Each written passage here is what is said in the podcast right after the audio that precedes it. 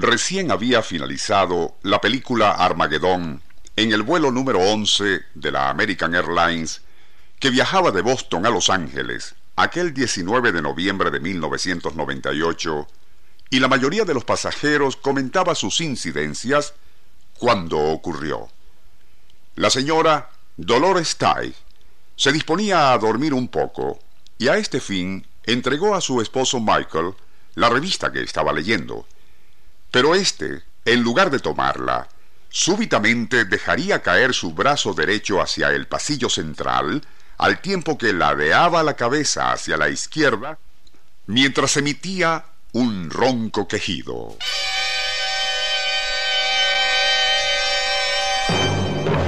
Atónita, Dolores comprendió al instante que su marido, de 62 años, había sufrido un colapso.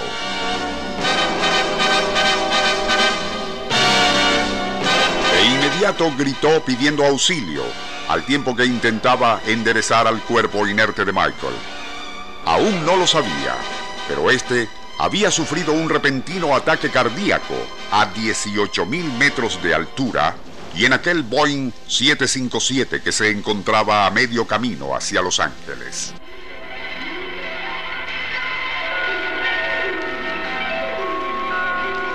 Nuestro insólito universo. Cinco minutos recorriendo nuestro mundo sorprendente.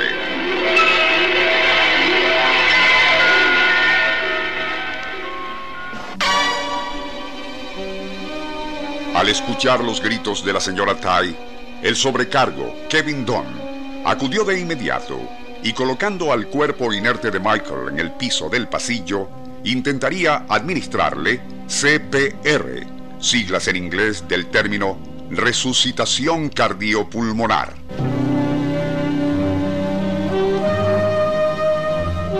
Por su parte, el doctor Robert Green un cirujano quien por pura coincidencia viajaba en aquel avión, encontró que Michael Ty no registraba pulso o presión arterial y tampoco respiraba. Técnicamente, había muerto y nada habría podido hacerse de no ser porque en el botiquín de primeros auxilios del avión se había incluido solo tres días antes un desfibrilador cardíaco portátil.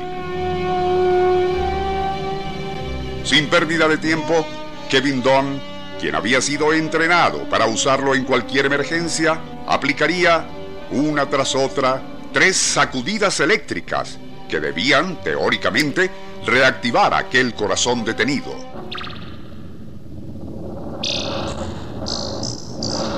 Mientras la angustiada esposa y todo el resto del pasaje lloraba y rezaba, el paciente no daba señales de vida.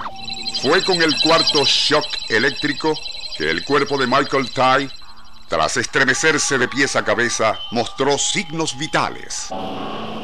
Instantes después su corazón comenzaría a latir nuevamente y para asombro de su esposa Dolores murmuró el nombre de su hija Christine. Diecisiete minutos más tarde y tras aterrizar de emergencia en el aeropuerto de Denver, el enfermo fue trasladado a un hospital del cual sería dado de alta seis días después. Lo que hace de ese caso algo fuera de lo común es que, aparte de ser Michael Ty, la primera persona cuya vida fue salvada por el uso oportuno e inmediato de un desfibrilador portátil a bordo de un avión en pleno vuelo, existe otro factor. Desde hacía unos cuatro años, el mismo Michael Ty luchaba insistentemente para que se equiparan a trenes, barcos y aviones de pasajeros con esos desfibriladores cardíacos.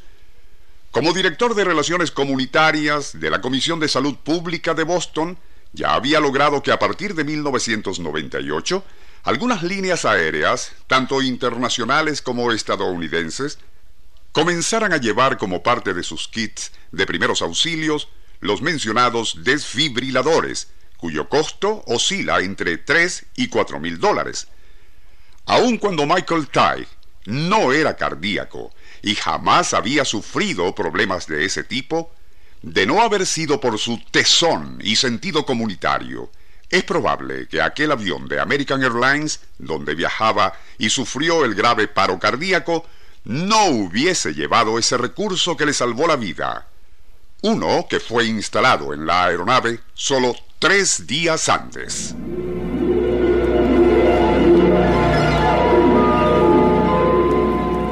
Nuestro insólito universo.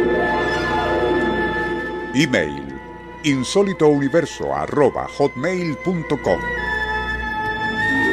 Autor y productor Rafael Silva.